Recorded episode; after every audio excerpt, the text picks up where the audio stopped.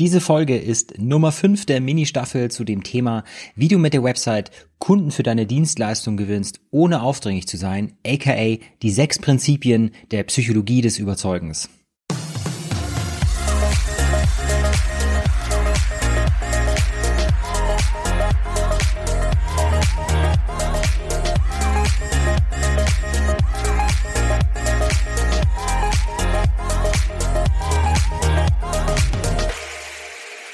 Willkommen bei Online Marketing für Dienstleister, der Podcast für Unternehmer und Marketingverantwortliche, die mit Online Marketing und der Website mit System bessere Kunden für ihre erklärungsbedürftige Dienstleistung gewinnen wollen. Ja, in der letzten Folge, da ging es um das Thema Social Proof oder auf Deutsch soziale Bewährtheit und es ging darum, wie stark wir uns von den Handlungen anderer beeinflussen lassen und wie wir diese nachahmen diese Handlungen, wenn sie für uns von Vorteil erscheinen. Wenn das jetzt die erste Folge ist, in der du in meinen Podcast reinhörst, dann starte unbedingt bei Folge 28, denn du befindest dich hier mitten in der siebenteiligen Staffel zu den sechs Prinzipien der Psychologie des Überzeugens von Robert Cialdini. Jede Folge in dieser Ministaffel ist einem dieser Prinzipien gewidmet und darum hier nochmal die sechs Prinzipien kurz aufgezählt. Das erste Prinzip ist die Reziprozität, also auf gut Deutsch gesagt, das Prinzip hinter die eine Hand wäscht die andere. Das zweite Prinzip ist Commitment und Konsistenz, also das Prinzip, wer A sagt, muss auch B sagen. Das dritte, die soziale Bewährtheit, also Social Proof, also warum wir nachahmen, was andere vormachen. Und das vierte, für die heutige Folge, das Thema Sympathie, also welche Rolle Sympathie bei einer Entscheidung hat und was letztendlich sympathisch macht. Dann das fünfte Prinzip, Autorität, welchen Einfluss Autorität auf unsere Entscheidungen hat und was auf deiner Website Autorität vermittelt. Und das letzte Prinzip, Knappheit, also wie du Verknappung als Mittel der Überzeugung einsetzen kannst. So, und bevor wir nun starten, nehme ich noch schnell einen Schluck von meinem Kaffee ah, der mittlerweile kalt ist, aber egal. Ja, in der heutigen Folge geht es also um Sympathie, weil Sympathie einen großen Einfluss auf unser Verhalten hat. Also ein gutes Beispiel, was mir eingefallen ist, meine Frau ist ähm, begeisterte Flohmarktgängerin und jedes Mal, wenn wir auf den Flohmarkt gehen, kauft sie auch was. Ähm, manchmal sind Sachen, wo ich der Meinung bin, das bräuchten wir jetzt nicht. Äh, sie ist aber der Meinung, sie braucht das. Das ist aber eine andere Geschichte. Was daran aber interessant ist, das kam mal vor, da habe ich sie gefragt, warum, warum hast du das jetzt gekauft? Und dann kam von ihr die Antwort, weil die Verkäuferin so sympathisch war.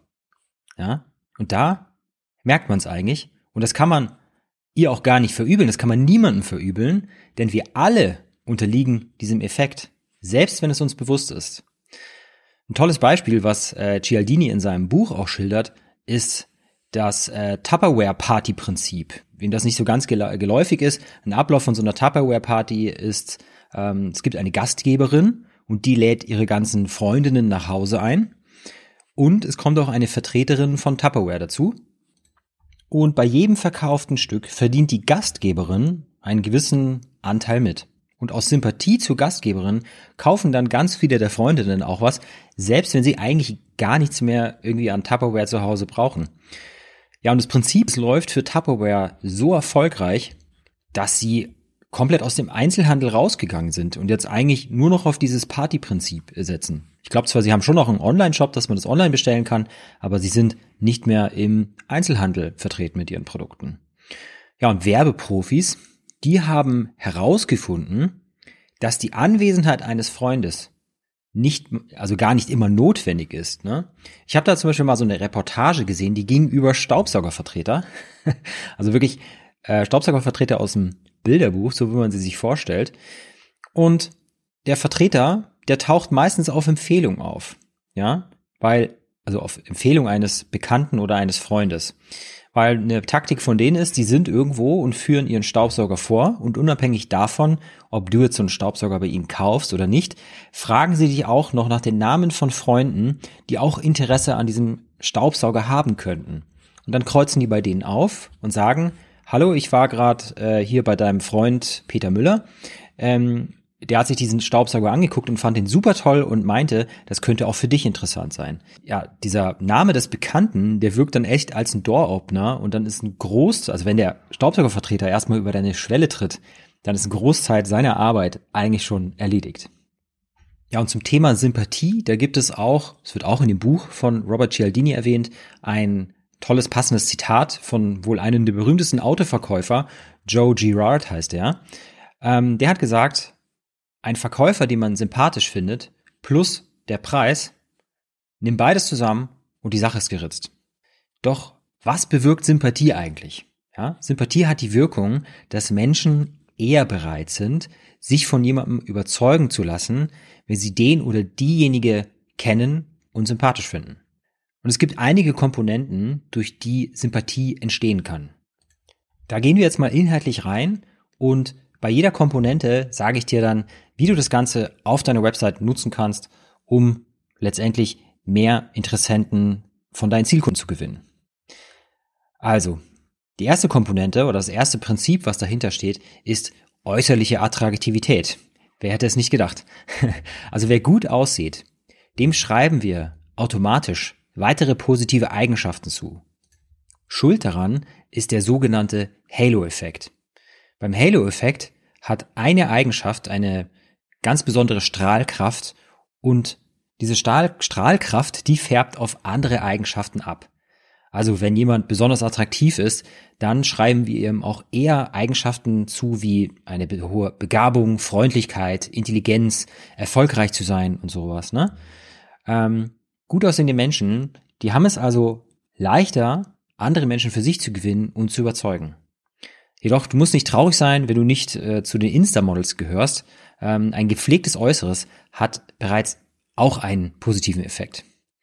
Ähm, ich weiß nicht woher, ich habe es irgendwo mal gehört, ich kann leider nicht die Quelle belegen, aber ich bin mir da ziemlich sicher, dass ich das äh, mal wo gehört oder gelesen habe, dass ähm, wenn man zu schön ist, dass das wiederum auch einen kontraproduktiven Effekt haben kann. Also immer schön die Mitte treffen.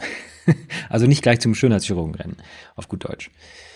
Ja, was kannst du tun? Wie kannst du ähm, diesen Effekt der Attraktivität nun auf deiner Website nutzen?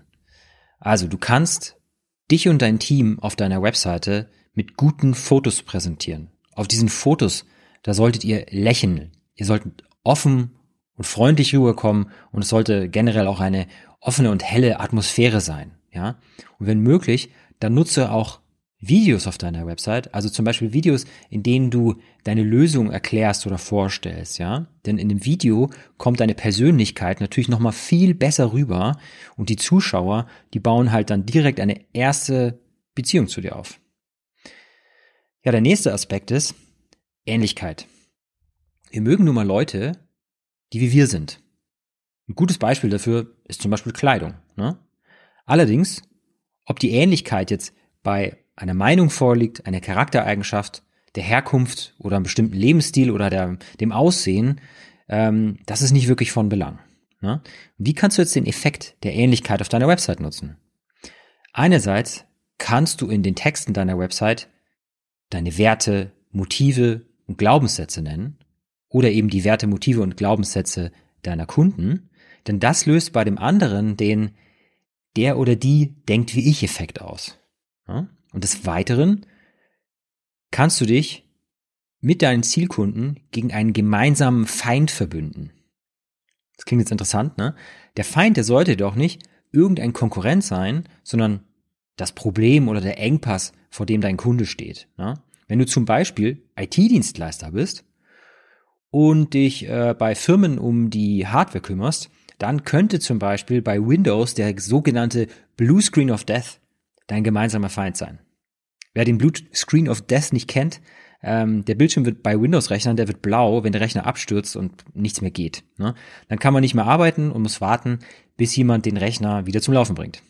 Wichtig ist auf jeden Fall bei diesem gemeinsamen Feind, dass dieser auch dem Selbstbild deiner Zielgruppe entspricht. Ne? Also wenn du jetzt irgendwas als gemeinsamen Feind ähm, beschwörst und äh, das für deine Zielgruppe ein vollkommen, vollkommen irrelevanter Aspekt deiner Lösung oder Dienstleistung ist, dann wird das natürlich keine besondere Wirkung haben. Äh, ja, durch einen gemeinsamen Feind entsteht eine Zugehörigkeit oder anders gesagt Ähnlichkeit. Ne? Und das fördert wiederum die Sympathie und durch die Sympathie sind die Leute eher gewillt, bei dir zu kaufen und nicht beim Mitbewerber. Ja, und der nächste Punkt sind Komplimente. Wir alle freuen uns über Lob und Anerkennung unserer Leistung. Doch Vorsicht, ist das Lob als Mittel der Sympathiehascherei durchschaubar, dann wirkt es nicht mehr. Äh, Cialdini hat in seinem Buch dazu ein schönes Beispiel. Und zwar wieder von diesem Autoverkäufer Joe Girard. Denn der schickte seinen circa 13.000 Kunden jeden Monat eine Postkarte, einfach nur mit einem Spruch drauf. Sowas wie, ich mag dich. Alles Gute zum Valentinstag. Ne? Ja, und auch wenn es ganz offensichtlich unpersönlich war, denn da war ja kein irgendwie persönliches Anschreiben dabei und es war auch nicht irgendwie sonstige Werbung oder sowas dabei. Es war wirklich nur eine Postkarte mit so einem freundlichen Spruch drauf. Es hat trotzdem gewirkt. Denn wir reagieren automatisch positiv auf Komplimente. Ja, was kannst du tun? Ähm, wie kannst du Komplimente auf deiner Website einsetzen? Das ist natürlich nicht ganz so einfach und da muss man ein bisschen um die Ecke denken. Ich musste auch irgendwie erstmal überlegen, äh, wie man das hier übertragen kann auf die Webseite.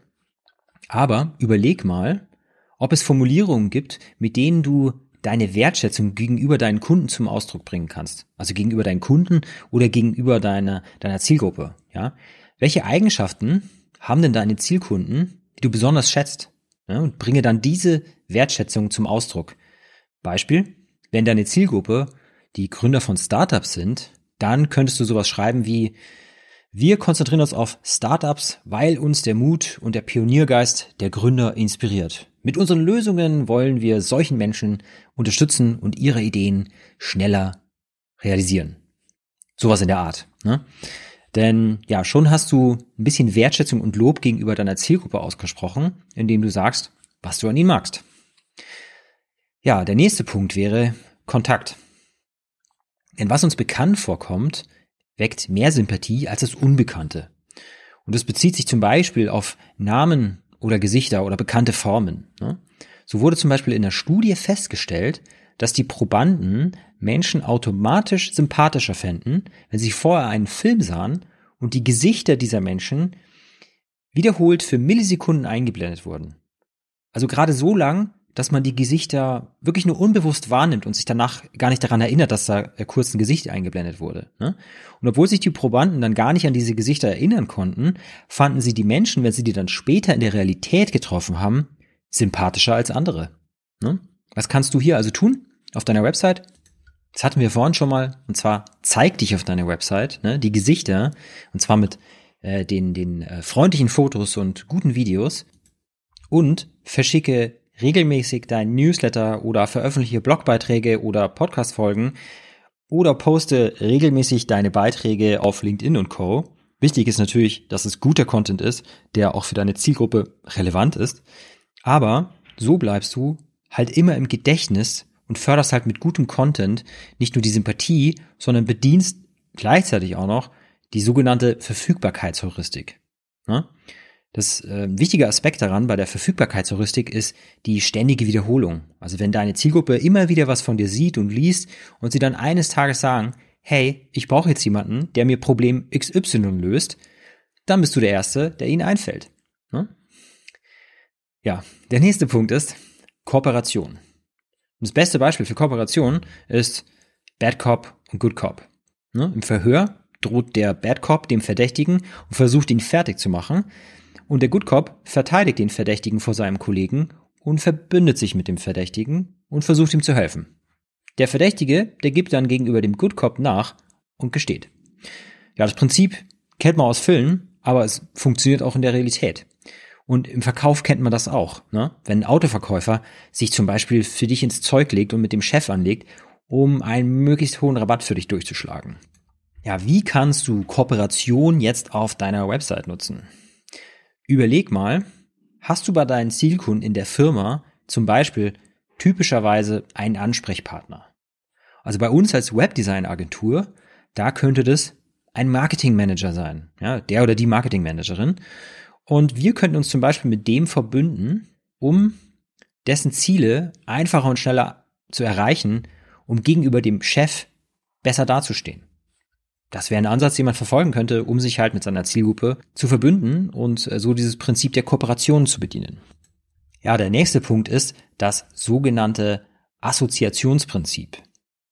Bestimmt ist dir bekannt, dass man früher mit den Überbringern von schlechten Botschaften nicht ganz so zimperlich umgegangen ist. Na, je nachdem, wer da auf dem Thron saß, ist das auch mal, ist da auch mal schnell der Kopf gerollt. Ne? Schuld daran, dass wir schlechte Nachrichten auf den Überbringer projizieren, ist das sogenannte Assoziationsprinzip. Dieses Prinzip wirkt bei positiven wie auch bei negativen Dingen. Wenn Firmen jetzt zum Beispiel in ihren Werbeanzeigen ihre Produkte mit Models oder Berühmtheiten ablichten, dann wirkt hier das Assoziationsprinzip und auch der Halo-Effekt. Also den hatten wir schon mal ganz am Anfang, den Halo-Effekt, also die Stahl Strahlkraft einer positiven Eigenschaft, die sich auf eine andere Eigenschaft überträgt. Und es funktioniert nicht nur mit Menschen. Ne? Cialdini, der schildert da ein Experiment, ähm, das ergeben hat, dass Restaurantgäste höhere Trinkgelder geben, wenn sie mit Kreditkarte zahlen. Und eine andere Studie hat dann sogar noch ergeben, dass äh, diesen positiven Effekt allein durch das, die Anwesenheit des Logos von Mastercard auch schon gegeben ist. Ne? Und selbst wenn die Leute dann nicht mit Kreditkarte zahlen, die, die bloße Anwesenheit des Mastercard-Logos hat dazu geführt, dass die Leute höhere Trinkgelder gegeben haben. Und bestimmt kennst du auch so Werbungen äh, wie Firma XY gratuliert der deutschen Nationalmannschaft zum gewonnenen äh, Weltmeisterschaft. Ne? Die Freude, warum macht man das? Ne? Die Freude und Emotionen über den Sieg soll sich mittels dieses Assoziationsprinzip auf das beworbene Produkt übertragen. Und das Lustige daran, diese Verbindung, die muss nicht mal logisch sein. Ne? Denn während äh, vor einigen Jahren äh, viel über die gelungene Landung des Marsmobils berichtet wurde, schossen die Verkäufe des Schokoriegels Mars in die Höhe. es kommt also nur darauf an, eine positive Verbindung herzustellen. Die muss nicht zwingend logisch sein.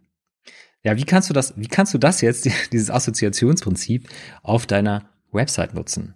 Also du kannst zum Beispiel schon mal damit anfangen, eine positive URL zu wählen. Unsere URL, die ist zum Beispiel bessere-kunden.de. Apropos bessere-kunden.de. Wenn du für dein Unternehmen noch eine repräsentative und vertriebsoptimierte Website brauchst, die zu deinem besten digitalen Vertriebler wird und deinen Kalender mit Termin für Erstgespräche mit deinen Zielkunden füllt, dann schau doch mal auf bessere-kunden.de vorbei und bewirb dich dort für ein Strategiegespräch. Werbung Ende.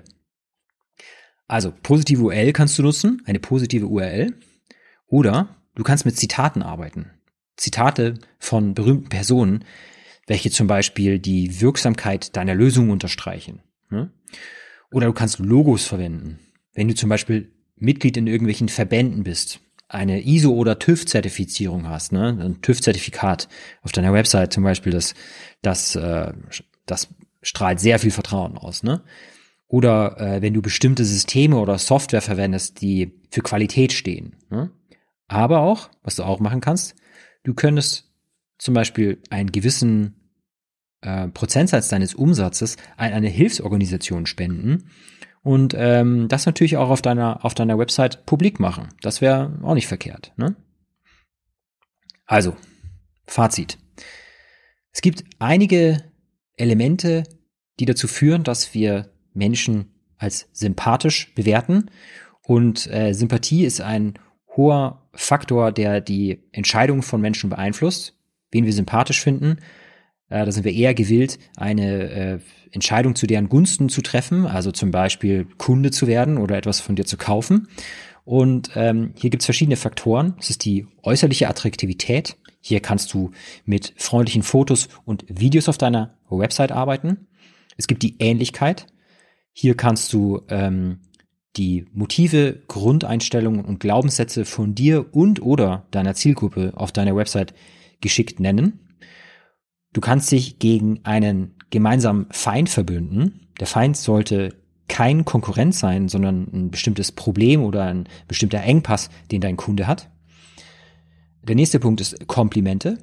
Also gibt es bestimmte Formulierungen, die du nutzen kannst, mit der du deine Wertschätzung gegenüber deiner Zielgruppe äh, zum Ausdruck bringen kannst. Dann ist das nächste das äh, äh, Kontakt. Ne? Also sprich, zeig dich auf deiner Website wieder mit Fotos und äh, Videos, sodass die Leute äh, dein Gesicht oder das, die Gesichter deines Teams kennen und sorge für stetige Präsenz durch Newsletter, Blogbeiträge, Social Media Posts und so weiter und so fort, um damit immer im Gedächtnis zu bleiben. Der nächste Punkt wäre die Kooperation.